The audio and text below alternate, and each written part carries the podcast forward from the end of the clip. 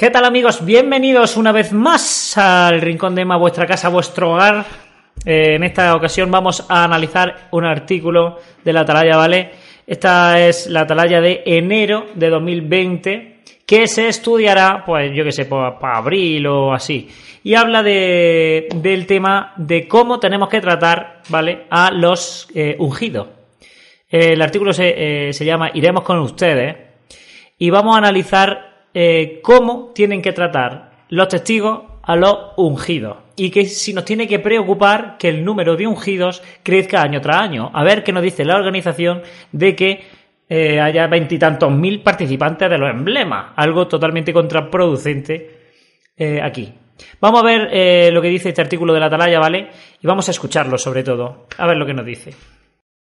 La nota a pie de página dice, según Salmo 87, 5 y 6, es posible que en el futuro Dios revele el nombre de todos los que gobiernen con Jesús en el cielo.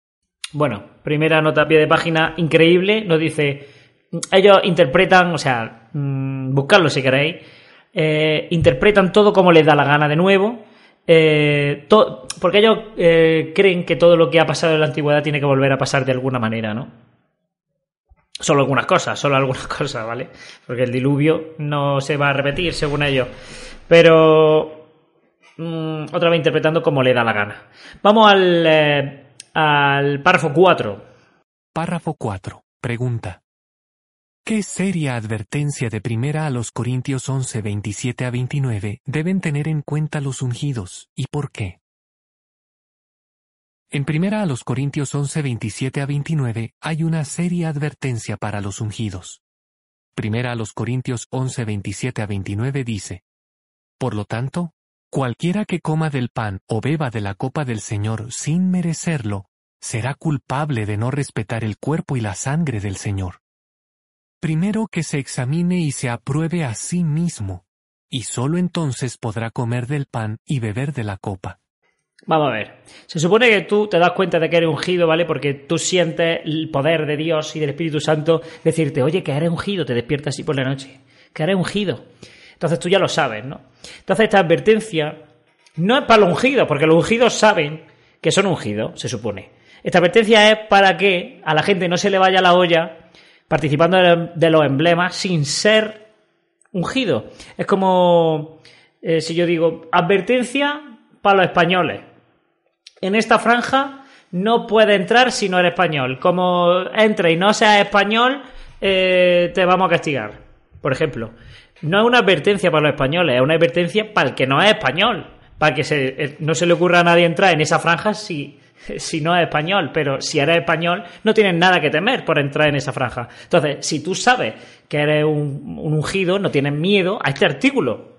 Porque dices, bueno, pues yo lo sé, yo me lo merezco. Entonces, eh, no es una advertencia para los ungidos, es una advertencia para decir, dejad de participar ya en los emblemas, por Dios, que, que, que nos estamos gastando las congregaciones un dineral eh, en vino y en pan. Que es que, coméis, venís sin comer. En fin. Vamos al eh, párrafo 5. Párrafo 5. Pregunta. ¿Cómo deben verse los cristianos ungidos a sí mismos?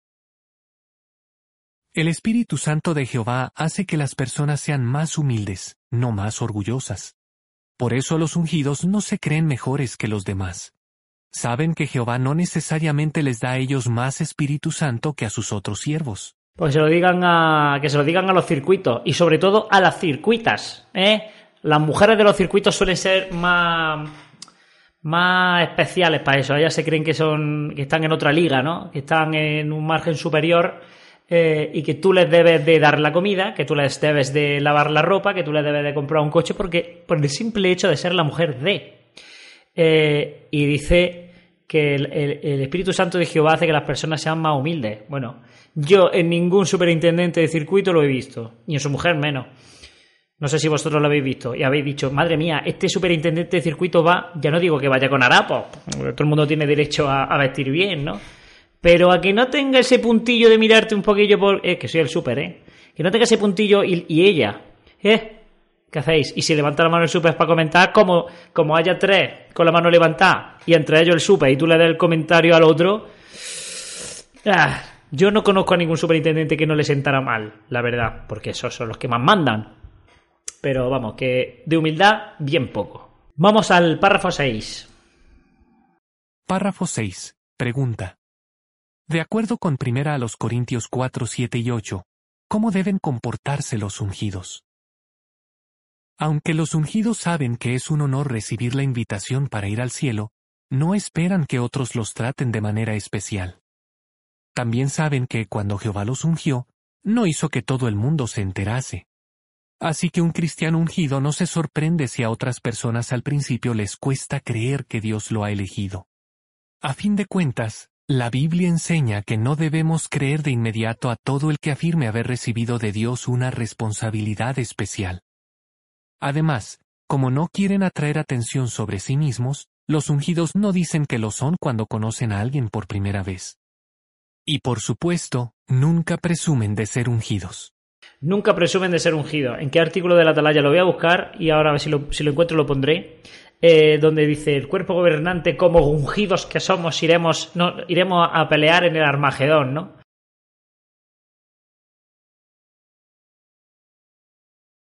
Eh, pero nosotros no estamos vacilando, ¿eh? Nosotros somos simplemente los vengadores que van a hacer su trabajo humilde, pero vamos, nada, nada que un ungido no pueda hacer, ¿no? Vamos a pelear contra todos, contra todos esos inicuos, ¿eh? Fumadores, os vamos a matar. Vamos al párrafo 7. Párrafo 7. Pregunta. ¿Qué no hacen los ungidos y por qué? Cuidado con este párrafo, ¿eh? Cuidado con este párrafo que es importante. Los ungidos no se relacionan únicamente con otros ungidos, como si fueran miembros de un club exclusivo. Tampoco tratan de comunicarse con otros ungidos para hablar de su llamada celestial o para formar grupos privados de estudio de la Biblia. Si hicieran eso, no contribuirían a unir a la congregación. De hecho, irían en contra del Espíritu Santo, pues éste fomenta la paz y la unidad en el pueblo de Dios. Vale, quedaros con este párrafo. Quedaros con este párrafo porque ahora lo analizaremos. ¿Cómo debemos tratar a los ungidos? Párrafo 8. Pregunta. ¿Por qué debemos tener cuidado con cómo tratamos a los ungidos? ¿Cómo debemos tratar a los hermanos y hermanas ungidos? Está mal admirar demasiado a alguien, aunque sea ungido, un hermano de Cristo. Al hablar de los ancianos, la Biblia dice, imiten su fe, pero no dice que nos convirtamos en seguidores de algún ser humano. Hebreos 13:7.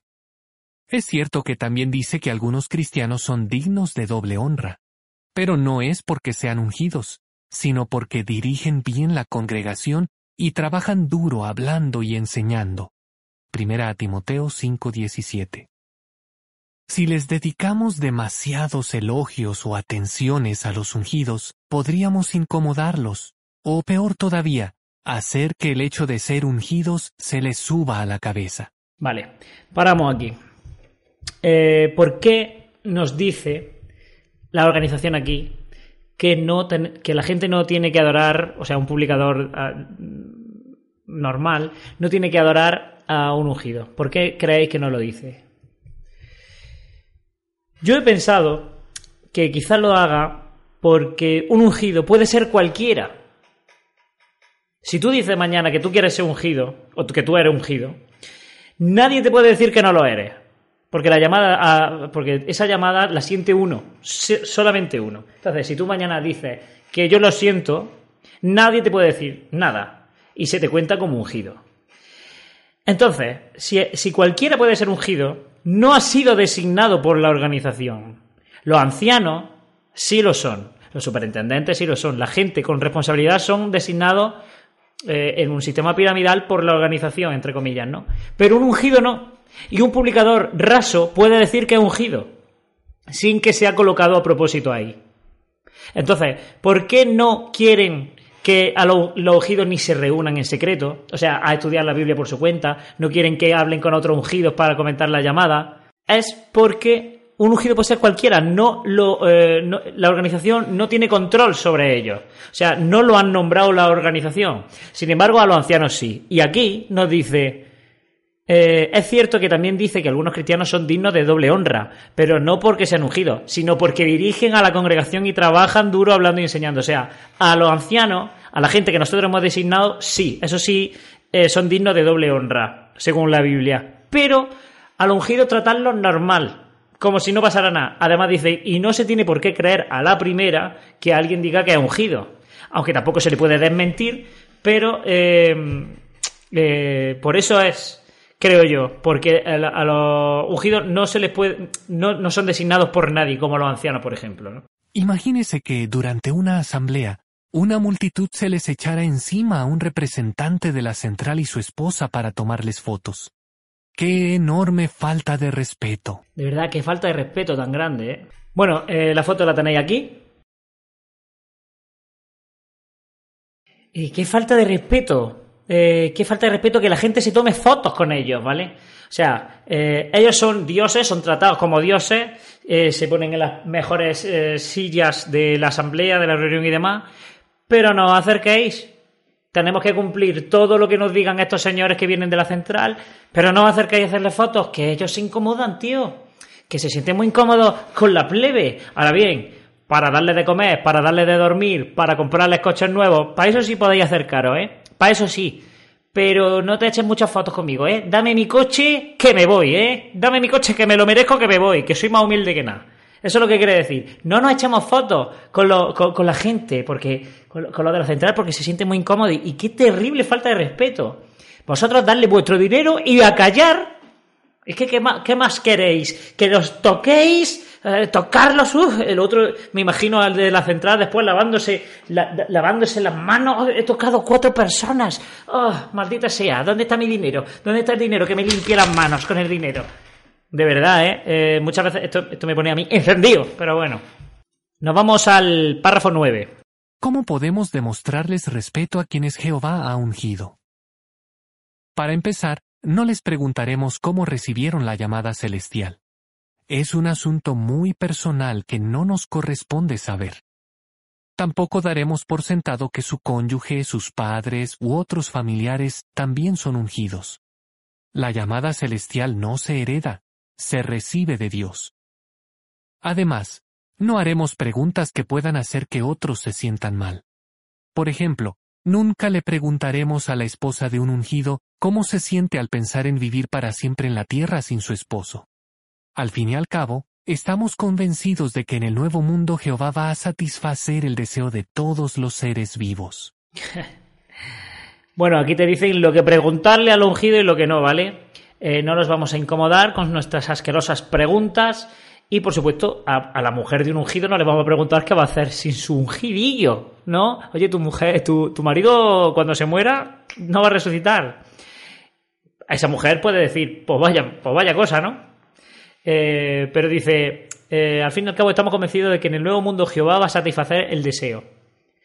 O sea, esa tía o se vuelve a casar y su marido difunto gobernante en los cielos junto con Cristo, lo está viendo constantemente, lo cual sería una injusticia para él.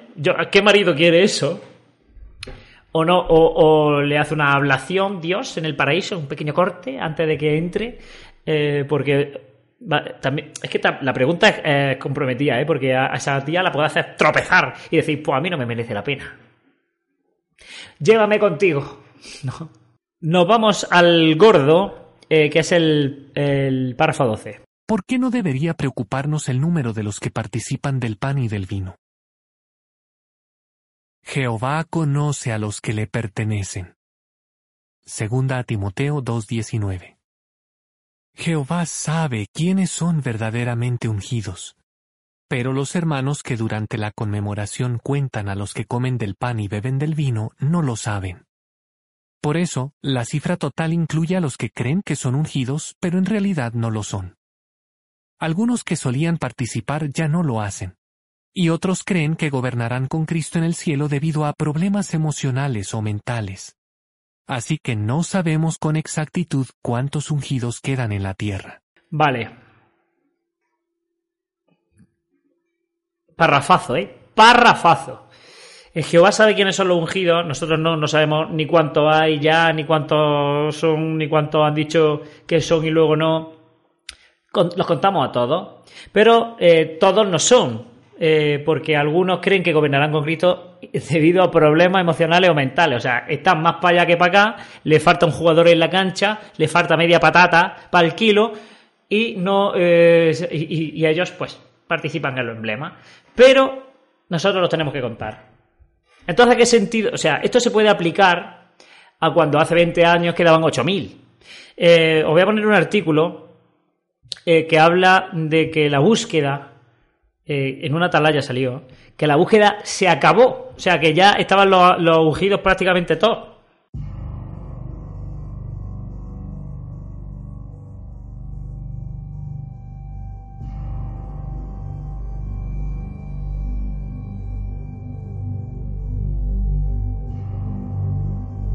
Así que si cuando eh, participaban en los emblemas alrededor de 8.000, se puede decir ya que todos los que participaban en ese momento tampoco estaban regular, imagínate que un tercio eran verdaderos ungidos.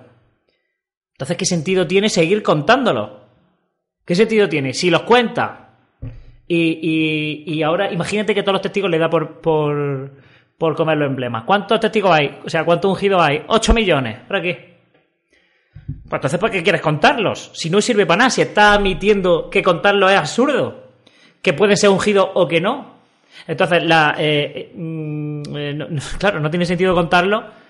Y entonces las profecías de que quedaría muy poco ungido en la tierra cuando viniera el fin, eh, ya te va a durar para siempre.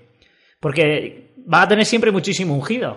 O sea, contado. Siempre va a tener. Puedan participar en el emblema 50.000. Algún año llegará a 50.000 porque cada vez hay más gente que está más para allá que para acá en la organización. Eh, pero imagínate que hay 50.000. Bueno, es que claro, la, eh, la, gran tribulación vendrá cuando queden todavía unos pocos, pero si te a 50.000, pues ya vendrá.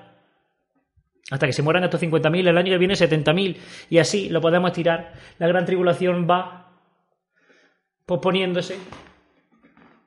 No tiene ningún sentido contarlos según veo yo, ¿no? Bueno, pues a la explicación que nos da la organización. Seguramente este artículo será realizado más adelante por más activistas y, mm, probablemente pongan encima de la mesa puntos de vista que a mí se me están escapando en este momento. Pero ahí ha quedado, ¿no? La duda. ¿Por qué cada año hay más? Bueno, hasta aquí el análisis. Espero que os haya gustado. Y muchas gracias a todos por el apoyo. Y nos vemos en el siguiente. Un besazo.